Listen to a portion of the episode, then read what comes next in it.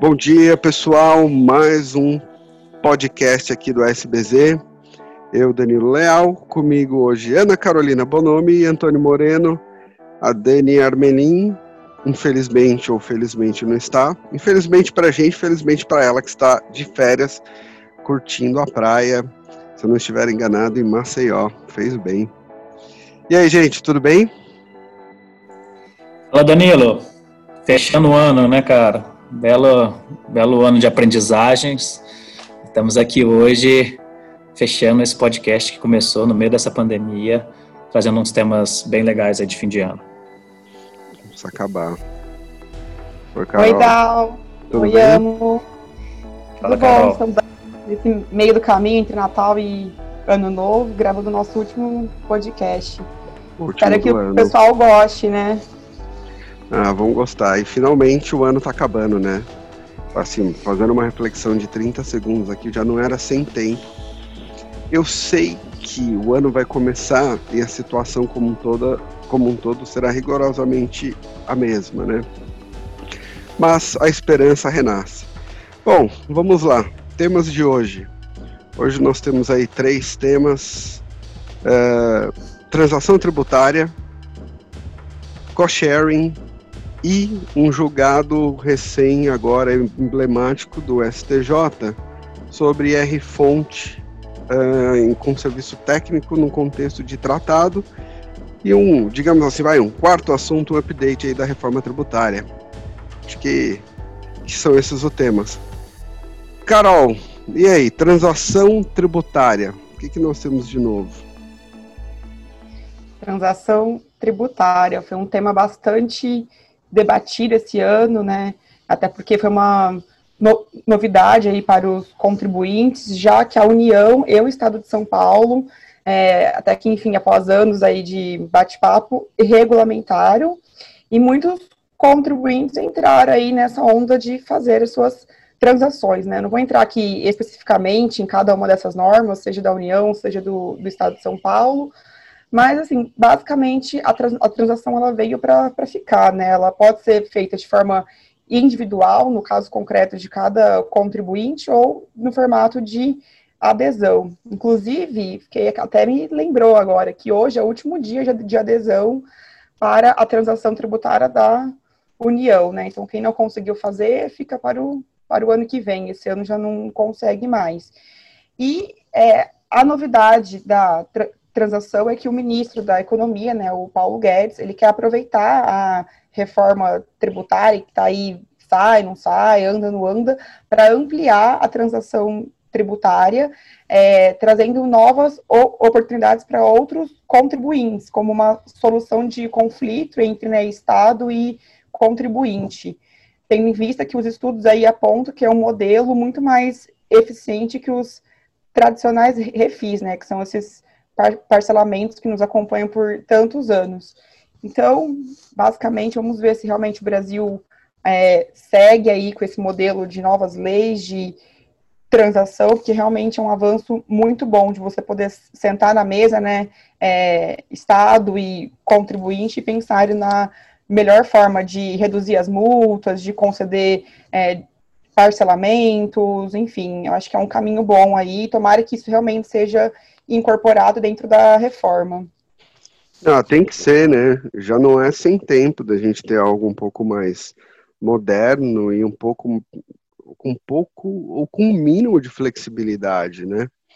Porque se você tem algo nesse sentido, você consegue, é, digamos assim, tratar as diferenças ali, acomodá-las dentro de um contexto em que você não cria simplesmente um sistema em que algumas empresas se beneficiam porque tomam uma decisão de simplesmente não fazer um pagamento na esperança de que haverá algum parcelamento, que historicamente sempre tem, né? a empresa vai sobrevivendo ali vai, e ao mesmo tempo você vai permitir que empresas sérias, mas que de fato estão passando por alguma dificuldade financeira, é, consigam entrar num contexto de parcelamento. Nós temos um caso aqui no escritório que é bem emblemático, que é uma empresa que tomou decisões erradas num contexto de negócio no passado, tá? E simplesmente, para que conseguisse sobreviver, deixou de pagar tributos das mais diversas espécies aí que você possa imaginar, ICMS, é, imposto de renda, contribuição social.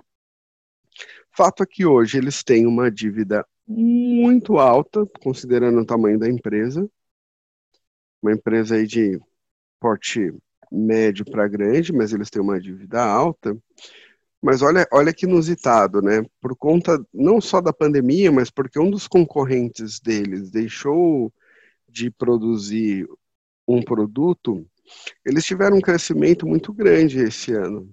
Então, é uma empresa que hoje está lá com uma consultoria de turnaround que está com uma expectativa muito grande de crescimento.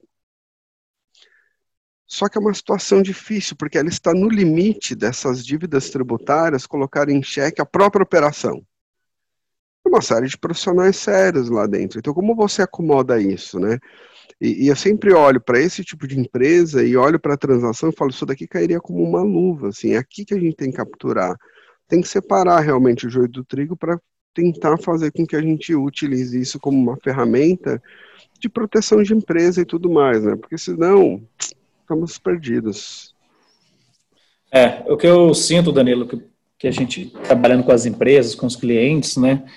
Falando com CPFs que trabalham dentro dos CNPJs, a gente sente que às vezes tudo que eles querem são vias para se comunicar com, com o Estado, com, com, com o fisco, para poder solucionar seus problemas. Isso vai desde as soluções de consulta, que ainda pode ser melhor aproveitada com algumas pequenas adaptações. A gente tem um procedimento amigável que, que é previsto para algumas situações de tributação internacional, que é algo ainda também pouco explorado, e a gente espera que a transação também seja mais um desses caminhos, essas vias que conectem o fisco e o contribuinte para exatamente resolver aquelas dúvidas ou dirimir problemas, resolver é, conflitos e facilitar o dia a dia. Muitas vezes o contribuinte não quer se expor, comprar uma situação de risco, mas ele acaba não tendo como lidar ou se comunicar com, com, com as autoridades fiscais de uma maneira mais mais direto. Então, eu vejo de uma forma muito positiva. Eu lembro de, de clientes de que algumas vezes tinham autos de infração super questionáveis, mas eles esperavam sim ter uma oportunidade para poder negociar isso em termos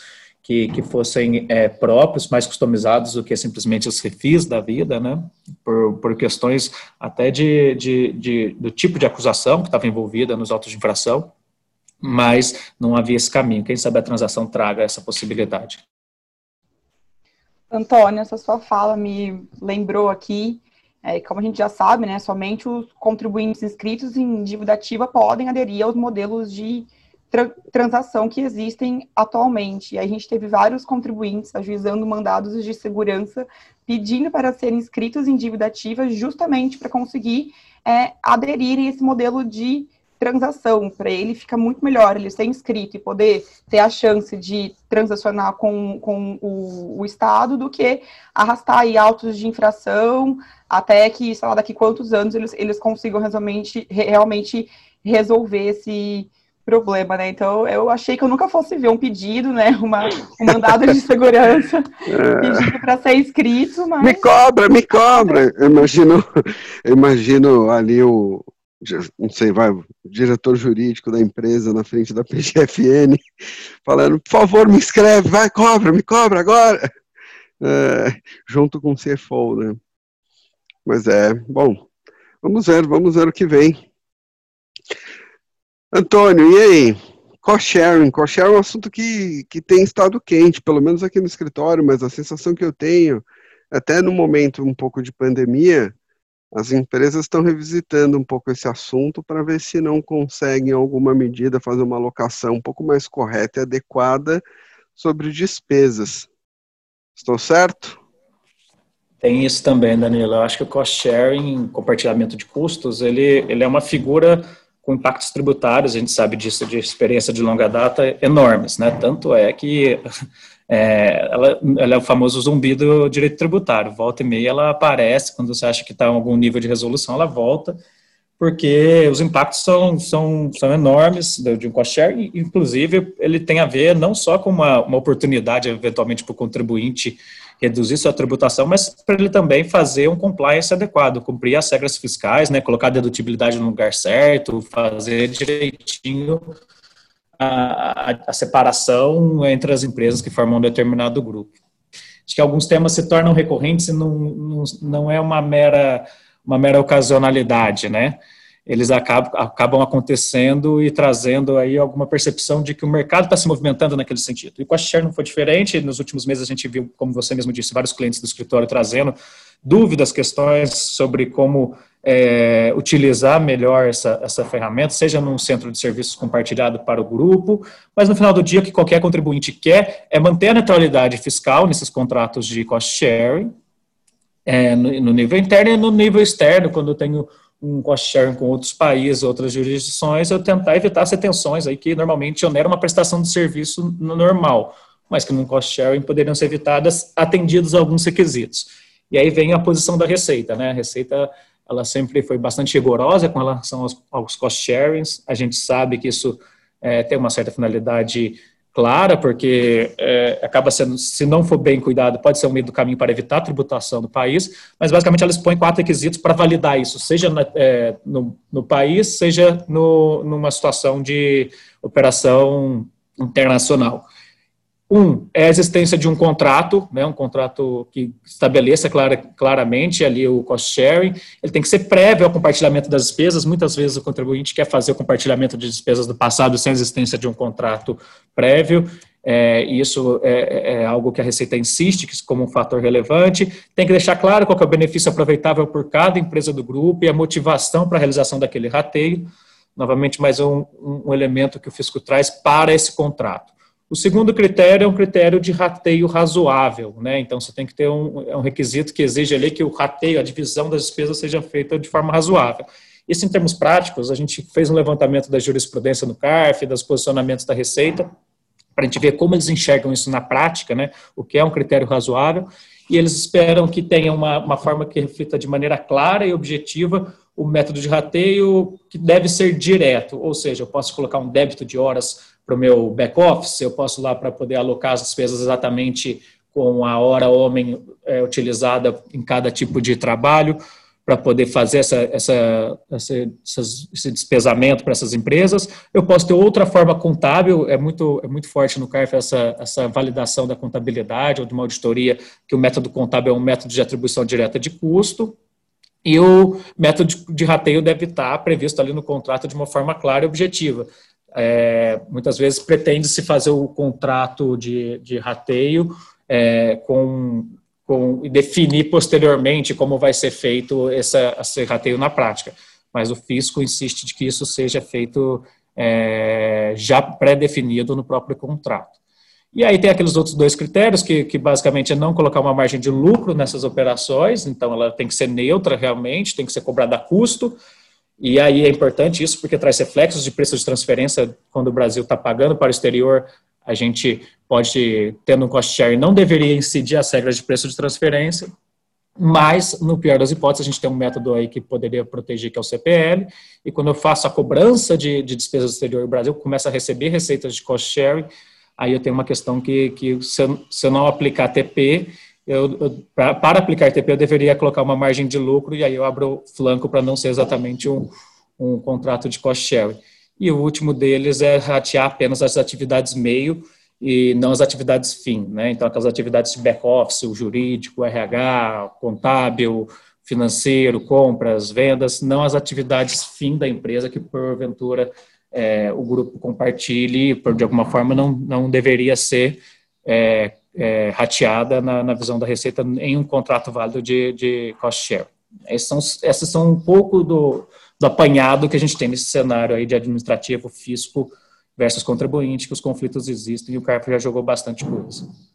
Agora, você sabe o que, que é o que, que é interessante sobre o ponto de vista prático, que você colocou muito bem, uh, e é algo que, que é o que eu mais vejo e me preocupa, é o seguinte, a empresa quer fazer um cost sharing, vai lá, faz o contrato, aí estabelece algum critério de rateio com base nos julgados, com base naquilo que é aderente à própria operação, monta todo, todo o procedimento, deixa tudo muito bem estruturado, como que vai ser o rateio do presidente da empresa, do setor do RH, do contador e pá, pá, pá, pá.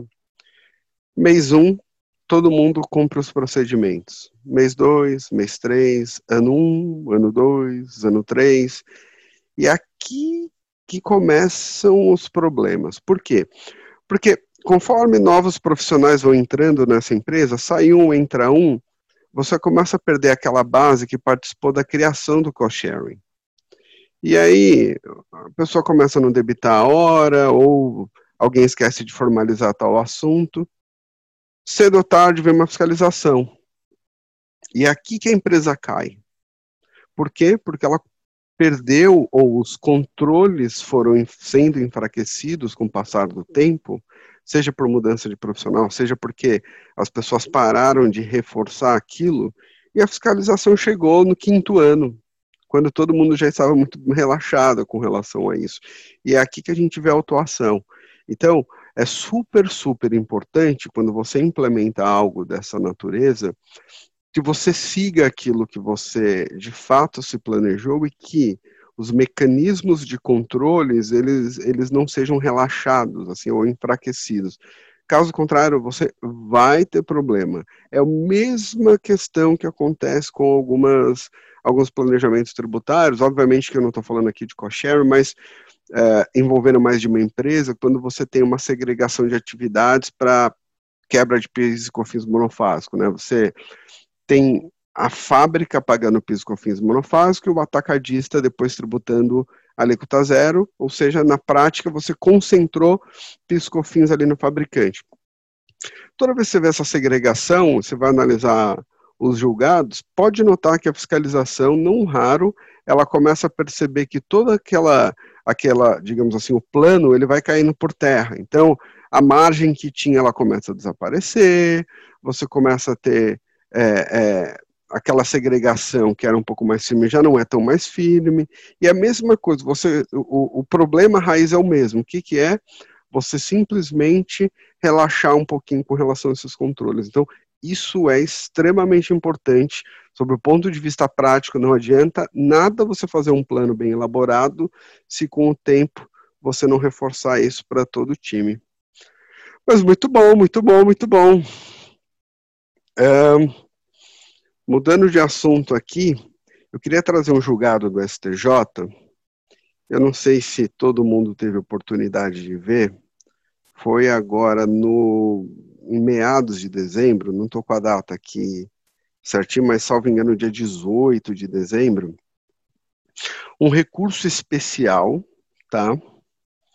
Uh, em que uma empresa de engenharia precisou fazer remessas para a Espanha de serviço técnico e o STJ concluiu que você deveria classificar isso como royalties e, portanto, poderia ser feita uma uma retenção de imposto de renda, tá?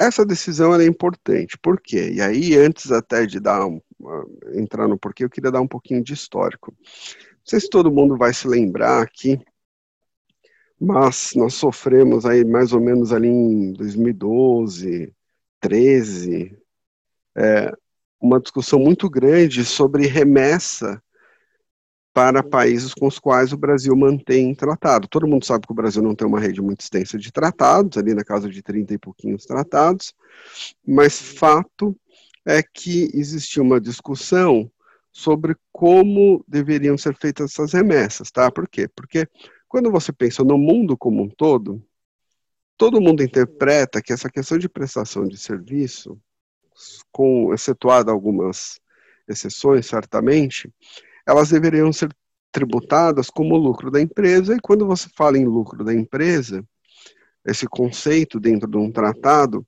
você deveria deixá-lo ser tributado no estado no qual está estabelecida essa empresa. Legal. Obviamente que o Brasil manteve por muito tempo uma interpretação diferente, tá? Então, se você resgatar ali no nos anos 2000, nós tínhamos um ato declaratório normativo, que é o ADN 1, que basicamente dizia o seguinte: olha, os serviços técnicos, né, sem essa transferência de tecnologia, eles, deveri, eles devem ser tributados como rendimentos não especificados nos artigos anteriores e, portanto, sujeito ali a 15% nos termos do, então, 685 do decreto 3000, que era o RIR à época. Legal. De lá para cá, você tem algumas mudanças. Aí você começa a ter decisão favorável, você tem decisão desfavorável, até que em 2013 nós temos um parecer da PGFN, é, me fugiu agora, mas salvo engano, envolvendo o tratado com a Dinamarca. Depois do, desse parecer, o que, que a Receita Federal fez? A Receita Federal publicou um ato declaratório interpretativo tentando mudar um pouquinho o conceito. Falou, olha, reconhecendo, falou, entendi. Então, vamos tratar o, o, serviço como um todo ali como lucro das empresas no artigo 7 eu não vou ter retenção. Porém, porém, para os protocolos, para os tratados em que eu tenho um protocolo e que esse protocolo é, equipare o serviço técnico a royalty, é, você vai sofrer, você vai aplicar retenção, por quê? Porque, como um todo, o artigo que trata de royalties nos tratados, geralmente ele é o artigo 12, é, é, ele te permite fazer uma retenção de imposto de renda no local da, da fonte. Ao aplicar esse critério, o que a Receita Federal conseguiu foi basicamente tributar quase a totalidade dos serviços. Por quê? Porque você tem apenas cinco tratados em que você não tem uma equiparação de serviços a royalties, que seriam Áustria, Finlândia, França, Japão e Suécia. Ou seja, na prática, quase todos os tratados têm essa equiparação, então você continuaria tributando esses serviços. Não bastasse isso, se você não tivesse o protocolo equiparando, o que, que o, o, o, o ato declaratório 5 ele estabelece? Ele fala, olha, além de analisar se você tem ou não uma equiparação a royalties, caso não tenha, você ainda precisa analisar se não é um serviço que eu poderia enquadrar como uma profissão independente ou um serviço profissional. Por quê? Porque também eu conseguiria aplicar a retenção uh, nessa remessa. Então, na prática, o que a Receita Federal fez foi falar: olha, entendi o parecer da, da PGFN, mas eu acredito que tem um outro caminho aqui. Esse assunto bateu, obviamente, nos tribunais de forma mais recente. Você tinha decisão favorável, decisões favoráveis aqui no TRF3, basicamente falando: olha, isso é lucro da empresa, artigo 7, não tem retenção. O ponto é que a PGFN conseguiu reverter isso agora no STJ. Então, esse tratado, esse recurso especial que trata basicamente dessa decisão envolvendo uma remessa para a Espanha, a PGFN reverteu para valer exatamente esse entendimento, no sentido de que, olha, ok, é lucro, lucro da empresa, desde que eu não tenha uma equiparação de serviço técnico ou a royalty que você tem no tratado da Espanha. É, muito provavelmente, o caminho que o tribunal vai aplicar agora, o entendimento vai ser isso para todos os demais julgados e, e, e tratados que não, tem, que não tenham essa equiparação desculpa, que tem uma equiparação. Então, quem costuma fazer remessa, seja para a matriz, seja para outra empresa, e que envolva uh, esse tipo de assunto, precisa, como diria o pessoal, colocar a barba de molho, porque muito provavelmente vai ter problema, tá? Eu lembro aqui dos, a propósito, se meus, meus colegas de KPMG estiverem ouvindo aí, é, época que eu estava lá no time de tributação internacional, a gente acabava analisando muito isso. Então, você tem muita empresa fazendo remessa. É, Para quem faz esse tipo de remessa de forma corriqueira e está discutindo sobre uma ótica de que isso seria simplesmente o lucro da empresa, precisa realmente tomar cuidado, porque pode ter um passivo razoavelmente alto a caminho aqui nesses julgados, tá? É, foi um julgado que eu não vi ninguém falando muita coisa no mercado, mas é algo que tem que ficar de olho aí. Tem um cliente nosso, por exemplo, que ele tem um volume grande de remessa, mas ele é tratado é França. Então, no caso dele, ele está tranquilo, porque ele consegue fazer essa remessa sem susto, mas muita gente vai, vai sofrer um sustinho aí. Mas é isso, sobre o julgado aqui do STJ, gente. Eu vou aproveitar aqui a queima-roupa para jogar a bola para Carol de novo, que a gente não tinha alinhado, eu falei lá no começo, não sei se ela pegou, mas era para você que ia perguntar, Carol, um heads up aí sobre os desdobramentos aí da nossa reforma. Como que está isso? Você que tem acompanhado bastante. Reforma também, né? Outra pauta polêmica aí, na gravação do E eterna, último... né? Eterna. Eu escuto falar de reforma tributária, acho que desde o primeiro ano da faculdade. Isso faz tempo, hein? Faz, faz. os três, Danilo é mais experiente do time, do, é. o capitão do barco é experiente, jovem, viu, cara? Jovem. Jovem sim, mas experiente. É, pois é. é. Na gravação do nosso último podcast, nós falamos né, sobre a reforma e de, de lá para cá, nessa última semana, realmente não tivemos nenhuma novidade. O governo, nos últimos meses aí do ano, falou que a reforma ia sair ainda no final de 2020, mas estamos aqui no dia 29 sem nada aprovado ainda, né? A pressão é que isso realmente saia no começo do ano, provavelmente até o, o Rodrigo Maia continuar na, na Câmara, mas não dá para saber, né? Até porque a reforma está sofrendo muitas propostas de alteração e redução de alíquota da CBS, então realmente é uma coisa aí que não temos como é, falar para os nossos ouvintes se sai ou não sai nesse começo de ano aí. Posso ter um momento de desabafo aqui? Opa. É, é, o Danilo está contando aí que é quase 15 anos, 20 anos que ele escuta falar da, da reforma tributária, não sei se mais ou menos 20, tempo.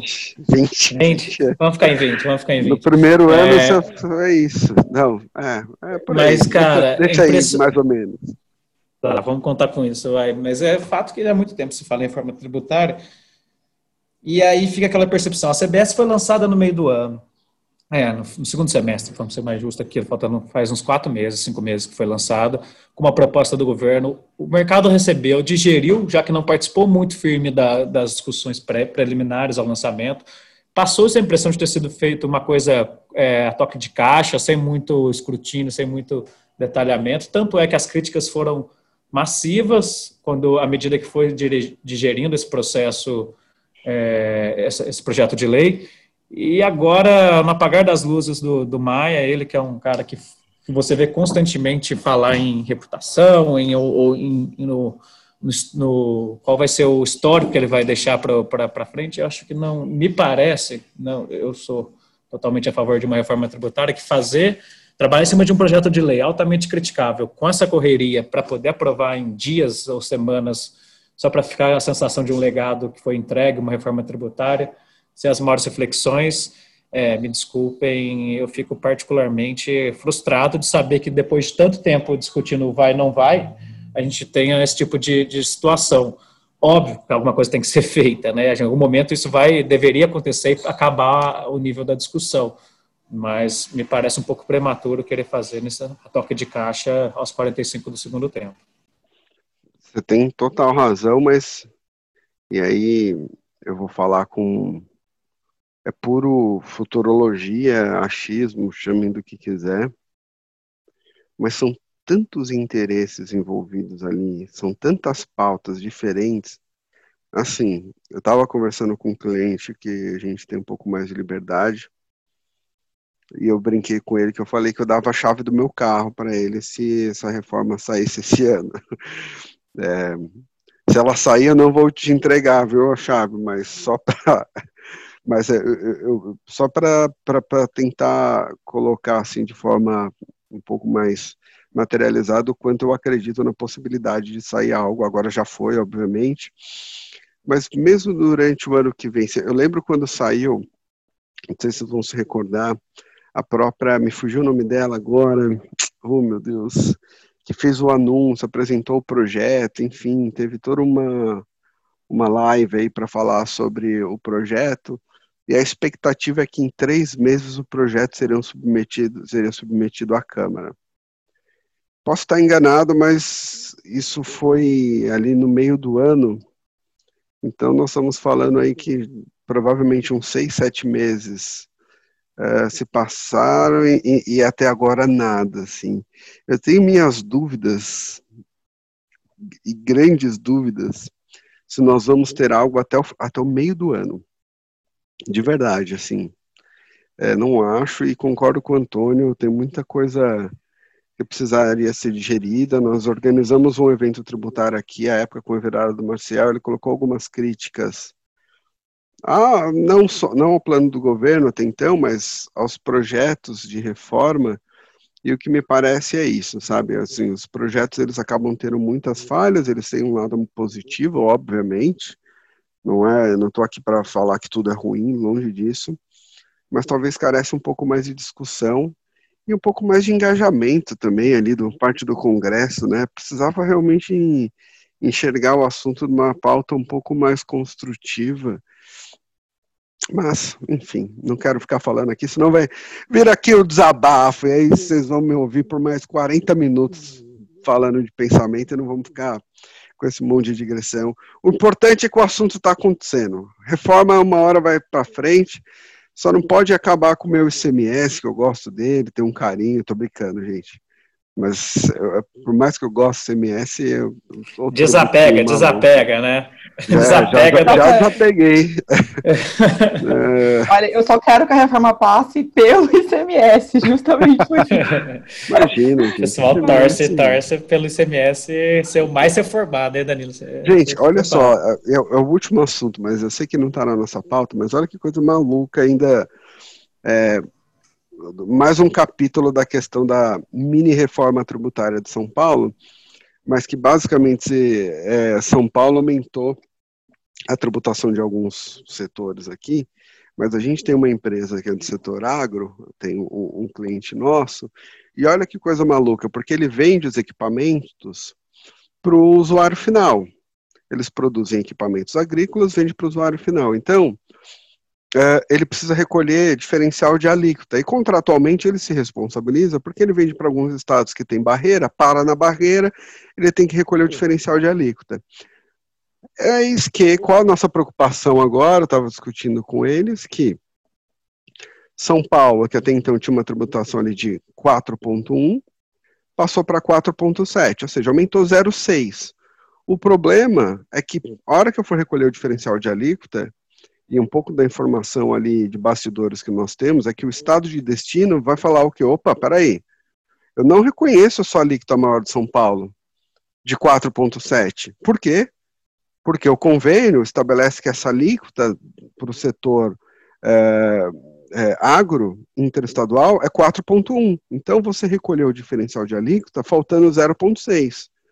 E 0,6 do valor de uma operação, que muitas vezes pode ser de 10 milhões, é, um equipamento, nós estamos falando ali de 60 mil reais. Num setor que você tem uma competitividade muito acirrada, 0,6 é muita coisa.